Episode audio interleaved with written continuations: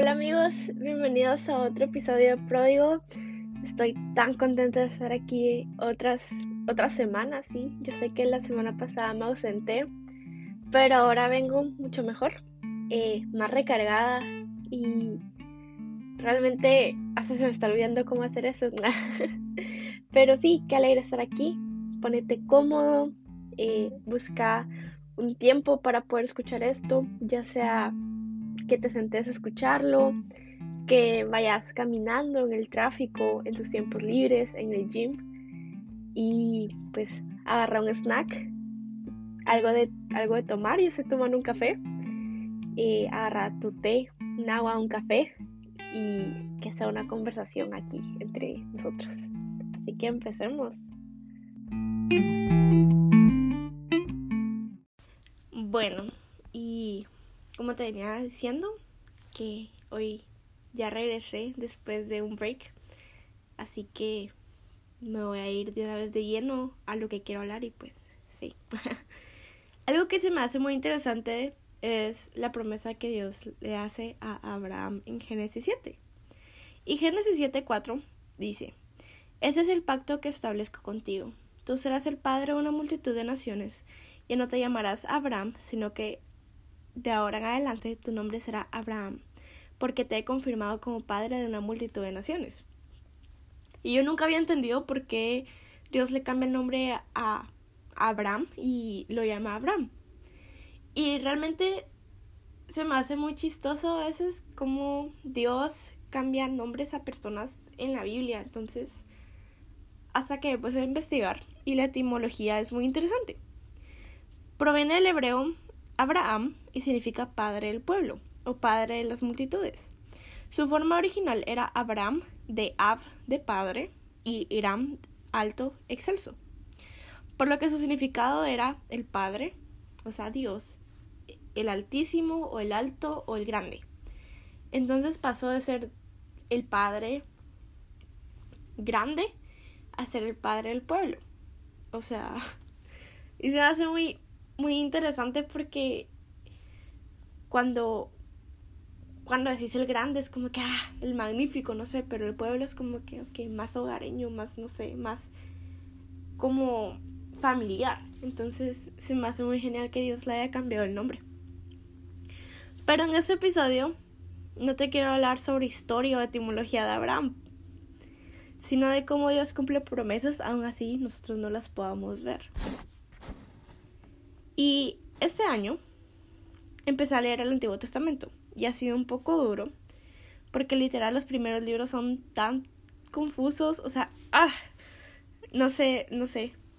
Eh, literal, leer cuatro libros me llevó todo el año y uno de los que más me costó leer fue Éxodo. Ah, fue muy duro para mí, muy duro para mi pequeño cerebro. Y pues eh, confuso. Porque con todas las leyes y, y las leyes y, y, y, lo que habla de sacrificios y, y que no vaya en orden cronológico, en verdad me, me molesta un poco. Sino que es como un ciclo. Terminas un libro y empieza otra vez el ciclo. Entonces, como que, o sea, amigo, no sé, o sea, aclara tus ideas.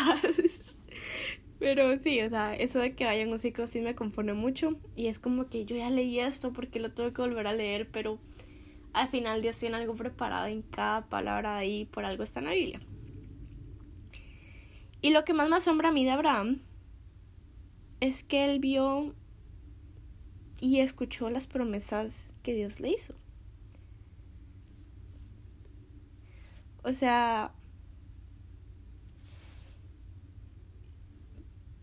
Dios le prometió cosas a Abraham, eso de, de que lo iba a ser papá de multitudes, pero no las vio todas. O sea, él solo vio un poco. Y no sé, siento que él tal vez de alguna manera no lo disfrutó. No sé si me doy a entender. Porque obviamente murió ya que cumplió su ciclo aquí en la tierra y todo, ¿verdad? Y ahora que estoy leyendo Deuteronomio, me vuela la cabeza el hecho que Abraham no fue el que vio esa promesa cumplirse, sino que fue Moisés. Gálatas 4:17 habla de, de cuántos años pasaron entre Abraham y Moisés y fueron 430 años. Entonces imagínate, Abraham murió y todo, y pasaron 430 años para que alguien más viera la promesa, eh, empezando, empezando a expandirse como lo hizo Moisés, como, o sea, como lo vio Moisés. Acuérdate que por eso pusieron en esclavitud a Egipto, por, por la por lo esto de, de que eran muchas personas. Entonces, se me hace tan loco que Abraham no vio esto, pero, esto, pero Moisés sí. Moisés vio con sus propios ojos multitudes y muchas promesas que no fueron dadas a él, pero igual se cumplieron en su tiempo, en el tiempo de Moisés. Muchas veces como cristianos queremos ver promesas cumpliéndose y queremos ver milagros. Yo no sé ustedes, pero yo, yo quiero ver milagros en mi vida y es algo por lo que oro constantemente y literal en mi en mi pared que ahorita estoy viendo tengo una foto que no una foto, un un papel que hice yo creo en milagros y escribí milagros que yo quiero ver en mi vida y en la vida de las personas que me rodean. Así que no estoy en contra de que Dios haga milagros ni nada, o sea, son necesarios. Yo quiero ver milagros en mi vida y, y, milagros en la vida de las personas que me rodean, eso es claro. Pero es necesario esclavarnos con eso. Ve a muchos cristianos enfocándose en las promesas que Dios les dio y de alguna manera se llegan hasta obsesionar y lo vuelven una prioridad. O sea, yo he visto personas que se obsesionan tanto con las promesas que Dios les ha dado o con su llamado y, y llega a ser un tanto enfermizo ustedes. No sé, o sea, me duele y me parte el corazón ver eso de que líderes empiezan a dejar personas al lado por enfocarse solamente en su propósito, entre comillas, en el llamado de Dios. Entonces, no lo haga, compa. o sea, personas se vuelven obsesionadas y como te, como tenía diciendo, lo, lo hacen prioridad y dejan totalmente de un lado a Dios. Y a eso no es lo que debería llevarnos, algo que, nos, que Dios nos prometió. Dejemos de convertir las promesas que Dios nos ha dado en mini dioses, porque eso es lo que estamos convirtiendo cuando, cuando dejamos, dejamos a Dios a un lado y ponemos algo prioridad, eh, en prioridad y no a Dios. O sea, cuando ponemos algo, alguien o, o cualquier otra cosa prioridad a nosotros y dejamos de un lado a Dios, eso se volvió nuestro ídolo. Ya, o sea, ahí estamos dándole el lugar de Dios a alguien o algo que no corresponde. Amo la frase lo mejor está por venir. Y es cierto, lo mejor viene. Y es un tanto cliché en las, en las iglesias cristianas y es un cliché que me gusta. Y si te das cuenta, siempre en las iglesias así como más famosillas, siempre con sus cartelitos de lo mejor está por venir. Y me encanta porque es cierto, porque les están dando una esperanza a las personas de alguna manera de que, sabes que eso solo es una temporada y, o sea, lo mejor va a venir. Pero, yo creo 100% de eso, pero lo mejor viene. Pero disfrutemos el momento. Disfrutemos el hoy este mes muchas personas andan con lo de sus metas de año nuevo y que no sé qué. Y ni ha terminado el año, pues. No ha terminado ni siquiera diciembre y andan ahí con sus, ay, yo voy a bajar de peso y no lo hacemos todavía. Disfrutemos lo que nos queda del año. Disfrutemos cada día y cada momento porque son cosas que no vuelven. Y hay muchas cosas en mi cabeza ahorita de de todo lo que hice en el año, todo lo que no hice y mis propósitos de año nuevo obviamente no los cumplí. Pero, o sea, como te digo, disfrutemos el momento. Acabo de que, ay, es que para el 2020 sí, sí voy a bajar de peso. O sea, tal vez sí lo logres, pero termina tu año bien. No te digo que te descuides y que empezás a comer todo lo que querrás, pero disfrutemos el ahorita. Estemos presentes. Uno de mis recuerdos más bonitos de este año es que fuimos de un evento a otra iglesia con los chavos de mi iglesia. Y pues estaba medio aburrido, o sea, sinceramente estaba aburrido. O sea, estaba genial, pero aburrido. O sea, no conocíamos a nadie, entonces para nosotros estaba aburrido, o sea, las demás personas se lo estaban pasando bien, pero nosotros así como que, ah, sentados y hablando, ¿verdad? Pero había un inflable de esos como de las fiestas de niños y nadie se animaba a subirse. Hasta que nosotros molestando nos subimos, ¿verdad? Ese día me reí tanto y lo disfruté tanto que nunca se me va a olvidar, o sea, y es muy chistoso y cada vez que me recuerdo de eso me río y me trae felicidad. Es como volver a vivir ese momento y es algo que nunca se me va a olvidar. y por parte me trae mucha alegría porque estuve presente en ese momento. Nos estábamos divirtiendo, nadie tenía celulares, o sea, tenía tiempo de no reírme a carcajadas como ese día. y la vida es eso disfrutemos cada pequeño momento porque al final la voluntad de Dios se va a cumplir. Abraham no vio toda la promesa que Dios le hizo, no vio su promesa completa, pero Moisés sí vio eso. Y sabes qué? Nosotros ahorita estamos viendo la, la, la promesa que Dios le hizo a Abraham y es una promesa que nunca va a cesar. Porque acuérdate que el linaje de Abraham nació Jesús. Entonces Dios sabía lo que estaba haciendo por medio de Abraham. Dios sabía que sus generaciones iban a ser benditas y de que por medio de él iban a ser el Salvador. La promesa de Dios se cumplió y se sigue cumpliendo. La promesa que Dios le hizo a nuestros antepasados y a los antepasados de nuestros antepasados se cumplió. Y por eso estamos aquí. Entonces, la voluntad de Dios se cumplió. Al final, como te digo, todo lo que Dios le prometió a Abraham se hizo. Por medio de Abraham se hizo. Y aunque él no lo viera, Dios lo hizo. No te estoy diciendo que Dios no va a cumplir la promesa que te hizo o que la va a cumplir hasta que te mueras. Porque no. Lo que te quiero decir es que todo con calma. Hay algo que me gusta mucho de la Biblia que Dios bendice a nuestras generaciones. Y yo tengo una Biblia donde me encanta apuntar, o sea, no es una Biblia chiquita, sino que es una Biblia grande donde tiene espacios y puedo apuntar cosas. O sea, la gente artista, lo, lo, usa para dibujar, pero yo no soy artista, así que lo uso para hacer mis apuntes.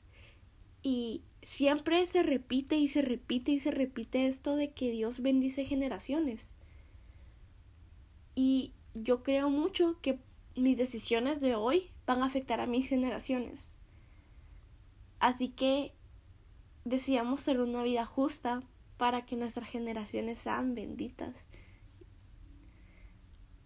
No pensemos solo en nosotros. Y creo que va a sonar feo, pero no seamos egoístas sino que también pensemos en nuestras generaciones y cómo nuestro linaje puede afectar lo o sea nuestro linaje ¿verdad? nuestro nuestras nuestras decisiones de hoy pueden afectar a nuestras generaciones así que inventé eso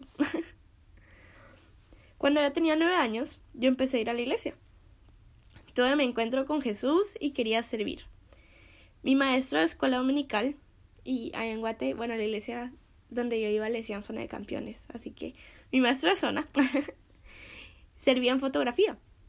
Y me acuerdo que en campamentos o en eventos andaba con su cámara corriendo y ahí siempre me encantaba. O sea, ver en... Porque era una persona, bueno, es una persona, ahorita no lo he visto obviamente, pues pero era una persona que realmente se notaba que le gustaba servir en lo que servía. Y cuando, cuando vos miras alguien que le gusta en lo que sirve, es como que, wow, o sea, te llega. Y ese fue como el sentimiento que a mí me dio. Entonces, por parte, por ese maestro, yo empecé a hacer, o sea, yo estoy sirviendo en foto ahorita. Y por ese maestro, porque yo sé que él, que es diseñador gráfico, yo voy a empezar a estudiar diseño gráfico, así que, shout out. Así que maestros de escuela dominical, si alguien está escuchando esto, créeme que ustedes hacen una influencia en los más pequeños aunque no se den cuenta. O sea, todos. En, final, servidores hacemos eh, una diferencia en los corazoncitos de los niños cuando Tal vez, aunque no nos demos cuenta. Bueno. y después de ver a mi maestro, yo decidí que quería servir en fotografía.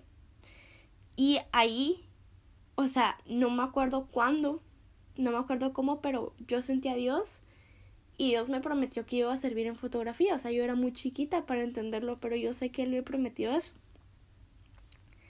Eso fue en 2011.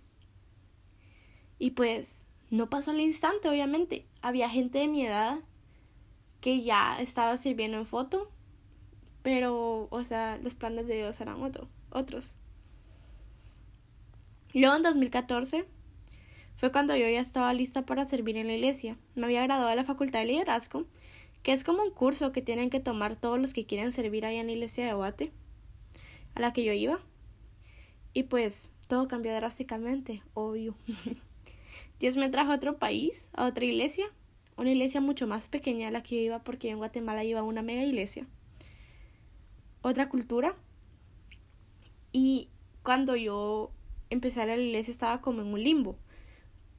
Porque no sabía en qué servir y no estaba sirviendo en la iglesia. O sea, en otras iglesias te meten a servir de lo que sea y yo no me metí a servir, sino que literalmente pasé un año completo sin servir en nada y literal solo llegaba a calentar el asiento, así como que vine, vine al servicio y me voy, así.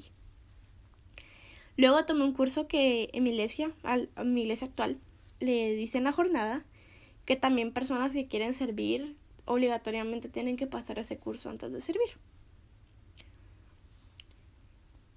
Y pues yo ya estaba sirviendo de alguna manera, pero no en ningún ministerio. Era como de que, ah, sí, sirvo, pero no. Tal vez en un día me ponen bienvenida, otro recoger la ofrenda y así. Simplemente era como en algo, comías porque no le decimos así, simplemente era servidora.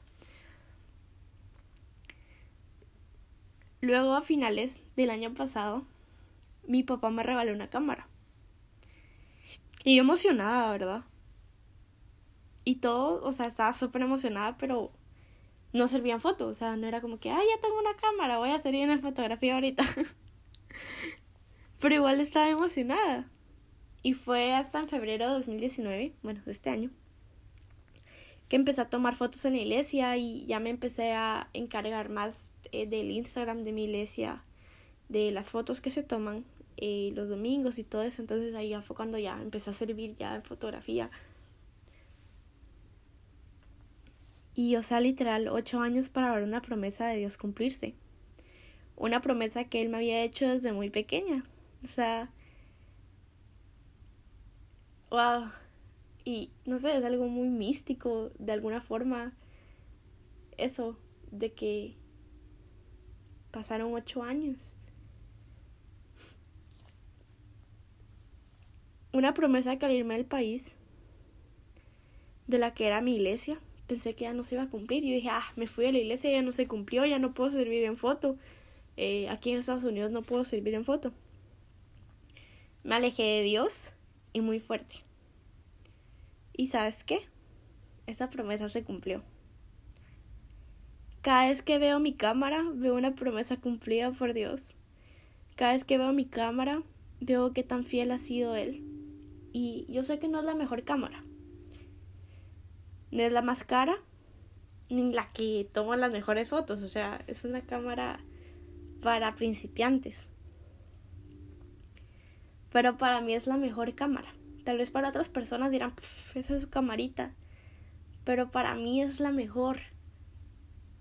Y no por lo que hace, sino por lo que demuestra. Para mí mi cámara y servir en lo que estoy sirviendo y ver lo que Dios ha hecho en mi vida me demuestra que Dios no se olvida de nada.